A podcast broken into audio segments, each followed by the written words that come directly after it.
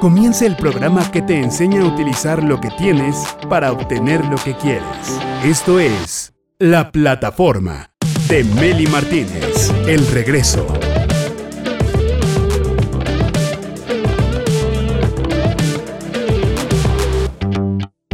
Directores de subida y de bajada también.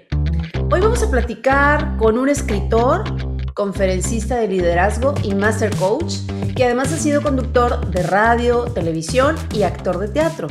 Está certificado en coaching sistémico y neurosemántica. Ha sido reconocido como el coach número uno en Iberoamérica. Es certificador de nuevos coaches, de nuevas generaciones de coaches, empresario, altruista, filántropo, fundador de Happy Work, gerente de la firma 4415 junto a Esteban de Gives, Gutiérrez Bacari, Ariel Ávila, dedicados ellos cuatro apasionadamente al entrenamiento de los empresarios. ¿Para qué? Pues para que tengan una empresa con más riqueza y pues que México pueda seguir creciendo y pueda seguirse moviendo la economía en nuestro maravilloso país. Mi invitado nos va a dar herramientas de compromiso para líderes súper importantes si quieres triunfar en tu negocio. Así que escucha bien esto porque también vas a saber cuál es la importancia del equipo de trabajo en nuestras organizaciones. Su nombre es Eduardo Medrano y te doy la bienvenida por primera vez a la plataforma, mi querido Lalo.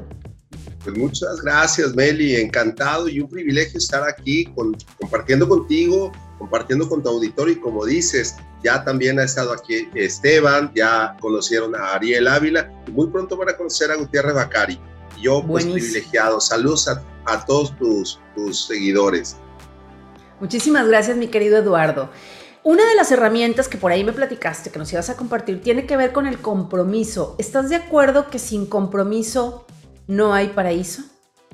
Totalmente de acuerdo. Fíjate que parte de lo que como coaches deberíamos de trabajar todos es que ante todo somos seres semánticos, es decir, construimos realidades a partir de lo que nos decimos, lo que nos contamos. Y hay una cosa que se llama mirada apreciativa, que tiene que ver con, eh, yo no veo lo que hay o lo que es, yo veo lo que podría ser, ¿sí? Y, y cuando vemos equipos de trabajo, cuando vemos organizaciones que sus resultados no están siendo los óptimos, ahí hay algo que trabajar, ¿sí? Entonces, por supuesto que tiene que ver con ese, ese paraíso buscado que es al final del día el crecimiento para todos. Ok, ¿por qué herramienta para líderes que debe haber un montón podríamos comenzar? Es que es un sinfín de herramientas. Fíjate que yo creo que la primera, siendo muy prácticos, tendría que ser la comunicación. Podemos enunciar herramientas desde metodologías como, por ejemplo, lo, lo, que hacemos en Happy Work, que como sabes, dentro de nuestra empresa CSQ, pues es uno de los sellos sabemos que una persona contenta produce el 88% más. O sea, es muy inteligente eh, invertirle al compromiso, a la felicidad de las personas. Eh, por supuesto, hay buenas prácticas de Great Place to Work, por ejemplo, de, no sé, eh, empresas como, te puedo decir, como Gallup, que hacen encuestas, hacen, hacen diagnósticos, organismos como ese, que tiene más de 70 años. Sin embargo, creo que uno de los puntos cruciales es la comunicación cuando hablamos de cómo conecto con mi equipo, yo pienso desde la perspectiva que nos da la experiencia como coaches en, en, materia de liderazgo, es que, a ver, ¿cómo les explico ¿sí? la visión corporativa de mi organización? Porque una cosa es que el dueño lo sepa, que lo sepa el director, que lo sepa el gerente, que lo sepan los mandos medios, pero ¿de qué sirve que esté súper estructurado y que tengamos un proyecto de negocio y que tengamos una visión a, a cinco años si la gente que es la que está en, en, el día a día, en el feeling, no lo entiende? ¿Y cómo le pedimos que se suba a este sueño si ni siquiera nos hemos tomado la libertad, digamos, de explicárselo o de, o de validar que eso haya sido entendido? Entonces, una de las herramientas principales, en mi opinión, tendría que ser la comunicación. Por supuesto, el ancla que nos une a los seres humanos, porque a diferencia de los animales que ellos no se comunican, al menos que yo sepa, porque creo que eh, sospecho que mis gatos sí hablan, pero fingen que no. Em, ellos no se pueden comunicar con palabras y nosotros los humanos sí, y es el, la única ancla que nos une es esa comunicación para poder entendernos. Entonces aquí sería muy importante que cuando estemos con el equipo de trabajo, Eduardo, si estás de acuerdo, en esa comunicación mostrarles el propósito, transmitirles cuál es el propósito de la empresa y de lo que estamos haciendo, ¿no? Totalmente de acuerdo, Meli. Y es que fíjate que cuando, cuando tú comentas esto de el propósito, una cosa es el qué y otra cosa es el para qué, porque el objetivo es, ah, hay que crecer como empresa, sí, hay que, hay que, no sé, alcanzar cierto nivel de ventas, sí, ese es el qué, pero ¿para qué? Y cuando, cuando te hablaba hace un momento de la visión corporativa, ¿cuántas personas, por ejemplo, están abandonando hoy empresas y, y, hoy en esta situación que tenemos a nivel mundial, donde no hay trabajo, donde están cerrando empresas, donde eh, es, es carente el nivel de oportunidades y a pesar de ello la gente se está yendo. Por ejemplo, una de las cosas que vemos cuando hacemos estadística de por qué la gente piensa en irse de los trabajos, fíjate que la mayoría de la gente dice, ah, por el dinero, ah, pues eh, por el tema del maltrato, liderazgo, etcétera. Claro, todas cuentan, el factor distancia, el factor tiempo, las condiciones, las prestaciones, pero sabes que el dinero ocupa como el sexto eh, nivel en, en, ese ranking. Y el número uno, la razón número uno, sí. A ver si me acuerdo, a ver si me acuerdo de lo que he aprendido con los coaches. Tengo 10 años de conocerlos a ustedes. Bueno, a ti es, la primera vez, tenemos poco de conocernos, pero a, todos los demás he aprendido con ellos que una, no sé si sea la primera, pero una de las más importantes es el poder tomar decisiones. Ok, es parte del liderazgo. La, Para que te... La libertad. claro, claro, y para que nos ubiquemos, porque son muy válidas. Pero fíjate, la primera razón es la falta de visión corporativa. Es decir, cuando uno de tus ah. colaboradores a nivel que sea, a nivel gerente, a nivel de mando medio. Bodega. Claro, imagínate que él no sabe o ella no sabe si vamos a crecer, si nos vamos a expandir, si vamos a, unificarnos o a aliarnos o si nos van a correr. O sea, imagínate cuando ellos no saben dónde están parados. Y fíjate, Meli, qué curioso que cuando hemos visto casos de gente que renuncia a una empresa donde tiene, digamos, todo, una empresa multinacional, ¿por qué se va? Porque a lo mejor no entiende dónde está parado y hay gente que a lo mejor algún amigo de la familia le dijo, oye, mira, vete conmigo, conmigo vas a tener trabajo seguro todo el resto del año. Te voy a pagar menos, no te voy a dar seguro social, pero conmigo va a haber trabajo. Eso se llama visión corporativa, o sea, le está diciendo lo que va a haber. Y es bien interesante. El segundo punto, por supuesto, tiene que ver con lo que decías ahorita de toma de decisiones, liderazgo, tiene que ver con cómo me siento a dónde voy, si me considero aprovechado o no. De hecho, fíjate que hay cifras terribles y que ese es un reto hoy en el tema del liderazgo.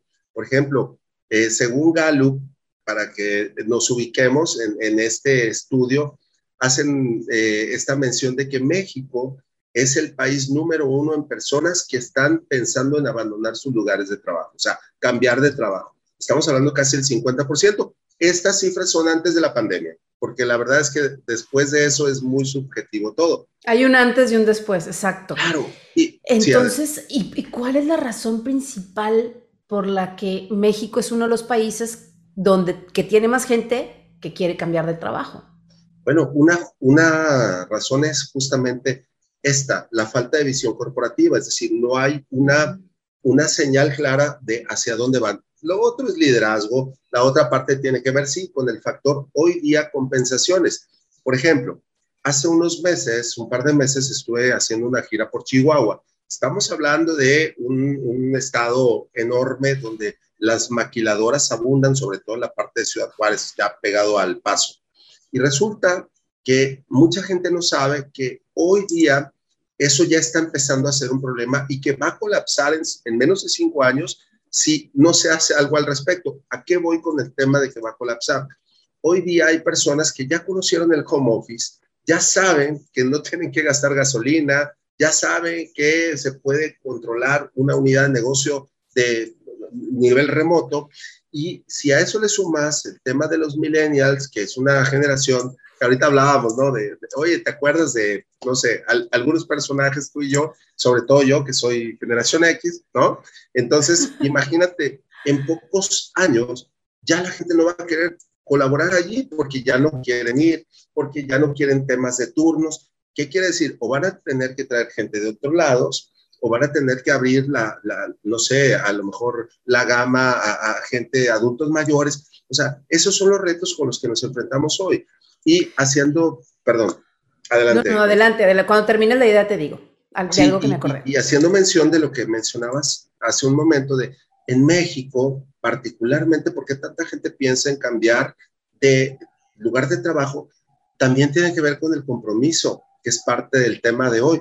Porque fíjate que la media internacional, igual, según Great Place to Work, según Deloitte, según Gallup, y, y podemos nombrar más organismos, es como del 24%, es decir, que 24 personas de cada 100 están comprometidas a nivel internacional, pero México tiene el 13%, otra vez antes del COVID. ¿sí? Es decir, nosotros estamos casi a la mitad de la media internacional por múltiples motivos, entre ellos liderazgo, entre ellos falta de visión, entre ellos a lo mejor falta de oportunidades, condiciones infrahumanas y todo lo demás que le podamos sumar. Pero es interesante. Muy interesante. Fíjate que hace mucho tiempos ya se decía, ya se veía, ya se escuchaba y se leía en revistas, como en revistas como Cuo, muy interesante y ese tipo de cosas, desde hace como 10, 15 años, que el futuro del trabajo iba a ser desde casa. Y hace poco me sorprendió, eh, más o menos me sorprendió porque entré a una oficina donde siempre estaba la recepcionista, en el escritorio, recibiendo a la gente y avisándole al jefe que había llegado alguien. Llego a la oficina y oh sorpresa que en lugar de escritorio y recepcionista había una pantalla enorme, muy bonita, con la misma recepcionista pero a través de una, de una pantalla. Y entonces me vio entrar y me dijo, hola, ¿cómo estás Meli? Bienvenida. Y yo, ¿me estás viendo de verdad o es una grabación? Me dijo, no, no, te estoy viendo. Siéntate por favor, ahorita le aviso a mi jefe que ya estás aquí. Y yo dije, es que esto ya lo había visto en una película. Claro hacia allá va la evolución de alguna manera. Todo lo malo trae también cosas positivas y esto trae algunas cosas positivas que a lo mejor todavía no, no, podemos visualizar cuáles son, pero ya se venía hablando desde hace muchos años que el futuro iba, iba a ser desde casa. claro, y, y, y fíjate qué interesante, porque eso que mencionas, Meli, es justamente el reto de liderazgo hoy, porque hoy los líderes de empresas que antes tenían a su equipo ahí en la planta, en las oficinas, en, su ruta de campo, hoy se están enfrentando a estas cosas que, como bien dices, ya se eh, avisoraban desde hace años. Por ejemplo, eh, Bertrand Russell, el, autor premio Nobel, él decía que las ciudades iban a crecer de forma vertical, ¿sí? Es decir, edificios donde ya iba a ser una mancha de asfalto urbano y que eso iba a generar estrés y cosas que más de 30 años después empezamos a ver. Después, eh, ahorita que mencionabas eso de como una pantalla, me recordaste Isaac Asimov, el, el, padre de la ciencia ficción, tiene un cuento, por cierto, que le recomiendo que se llama Cómo se divertían. Y es, es una, eh, digamos, una, una crónica de unos niños que se despiertan en casa, en casa, y que tienen una maestra en un holograma y que tienen una rutina robótica y que por accidente encuentran en un ático un libro, un libro físico, no electrónico, y que descubren que años atrás la gente iba a un edificio que se llamaba escuela, que había un ser humano de carne y hueso que les daba clases, se llamaba maestro, y bueno, todo, todo esto concluye cuando ellos dicen, ¿cómo se divertían? Fíjate qué interesante es lo que acabas de decir, solo que así como eso representa comodidad para muchos de nosotros, que podemos tomar un monitoreo, porque pues, si yo veo KPIs, no tengo que estar en la planta, yo puedo, oye, doy sesiones, doy talleres, yo lo puedo hacer desde mi casa o desde la playa o donde sea. Así como trae cosas buenas, pues trae otros retos, porque, por ejemplo, el monitoreo, ¿sí? la supervisión, que son cosas totalmente diferentes, Imagínate. la pues, producción, la producción, o sea. Simplemente la comunicación, Meli, o sea, el feeling. Una cosa es que yo observo a mi, a mi colaborador, lo huelo, o sea, yo sé si, si, si, si tiene perfumes, y como dicen, el miedo se huele. Bueno, antes nos tocábamos, nos abrazábamos, teníamos este contacto.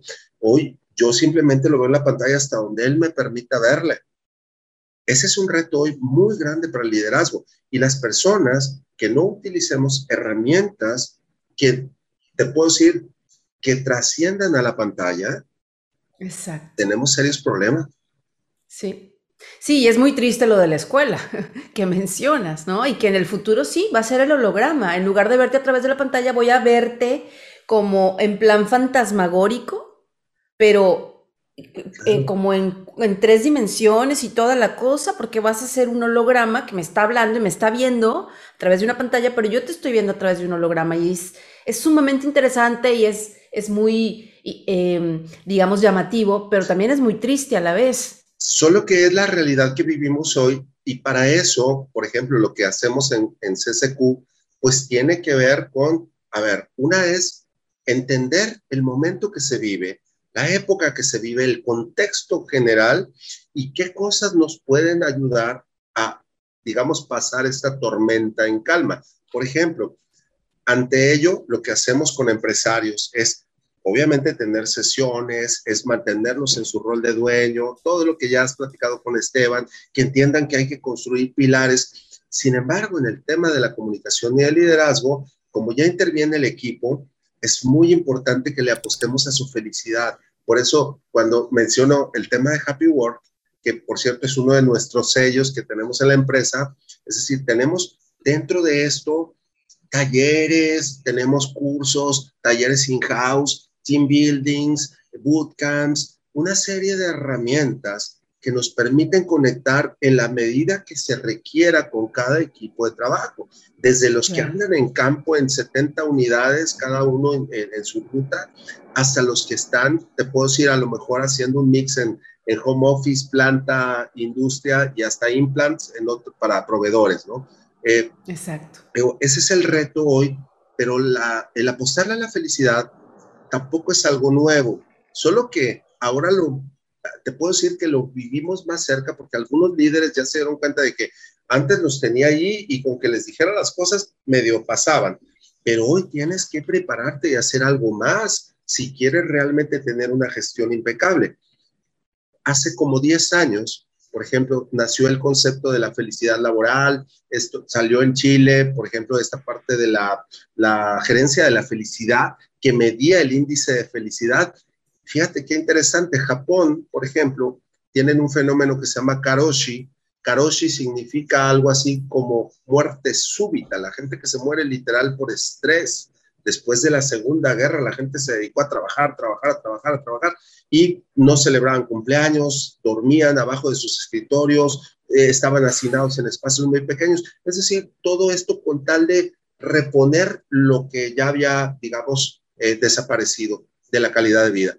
Y con base en ello, mucha gente muere. De hecho, si se ponen a investigar, hay un himno que cantan mamás, que cantan esposas, que cantan hijos de gente que ha muerto literalmente por estrés, donde realmente les están diciendo, duerme mi niño, duerme ya. Y fíjate, versus Bután, por ejemplo, este país que está cerca de Nepal, donde ellos, así como muchos países miden el Producto Interno Bruto, o el índice de productividad, bueno, ellos miden la felicidad o el índice de felicidad bruta, es decir, ellos lo ven como parte de mantengo mi cultura, mantengo mi balance, trabajo y tiempo con familia. Y los resultados todavía no se pueden medir como quisiéramos, porque tenemos 10 años apenas, o sea, no, no podemos hacer una, digamos, dentro del método científico, pues ya todavía una ley. Sin embargo, los resultados, para empezar, en el índice de mortalidad, son abismales, ¿no? Hay que invertirle a la felicidad. Exactamente. Entonces, este tema de la felicidad es sumamente importante porque ¿quién puede ser feliz en medio de un duelo? ¿Quién puede rendir en la, en la, en la empresa, en la oficina y dar su mejor potencial y proponer ideas y solucionar situaciones cuando te estás divorciando o cuando traes alguna enfermedad o te acaban de dar algún diagnóstico? Una vez me tocó, mi querido Lalo, estar en una empresa platicando con alguien y tocaron la puerta abre la puerta, abre la puerta a la persona que toca y le dice a, la persona con la que yo estaba, algún sentimiento, emoción, malestar eh, emocional, mental o sentimental que quieras siempre porque necesito que des tu mejor rendimiento.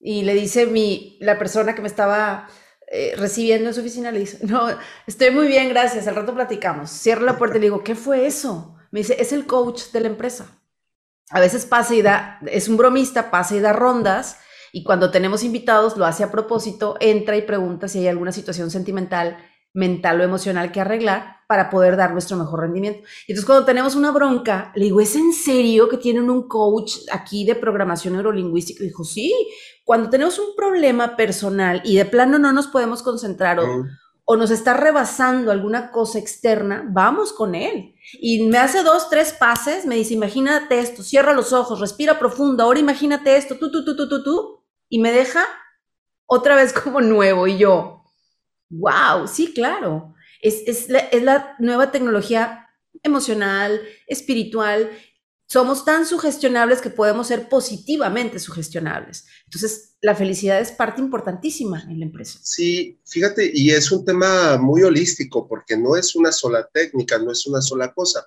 De hecho, el reto que veían, por ejemplo, los empresarios hace cuatro o cinco años era el cómo le invierto al desarrollo de mis líderes, al desarrollo de mi equipo. O sea, si yo lo que quiero son fierros, máquinas, eh, procesos. Tornillos. Bueno, tornillos, todo lo que pese, ¿no? Y, pero fíjate qué interesante, cuando empieza esta situación a desestabilizar las empresas, tienen que voltear necesariamente a ver el tema del engagement, o sea, el compromiso, el sentido de pertenencia.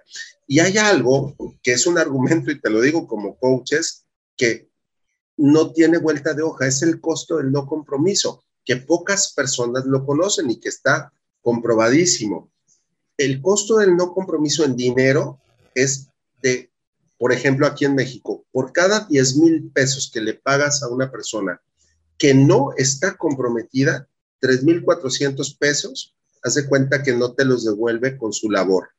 Literalmente se desperdician.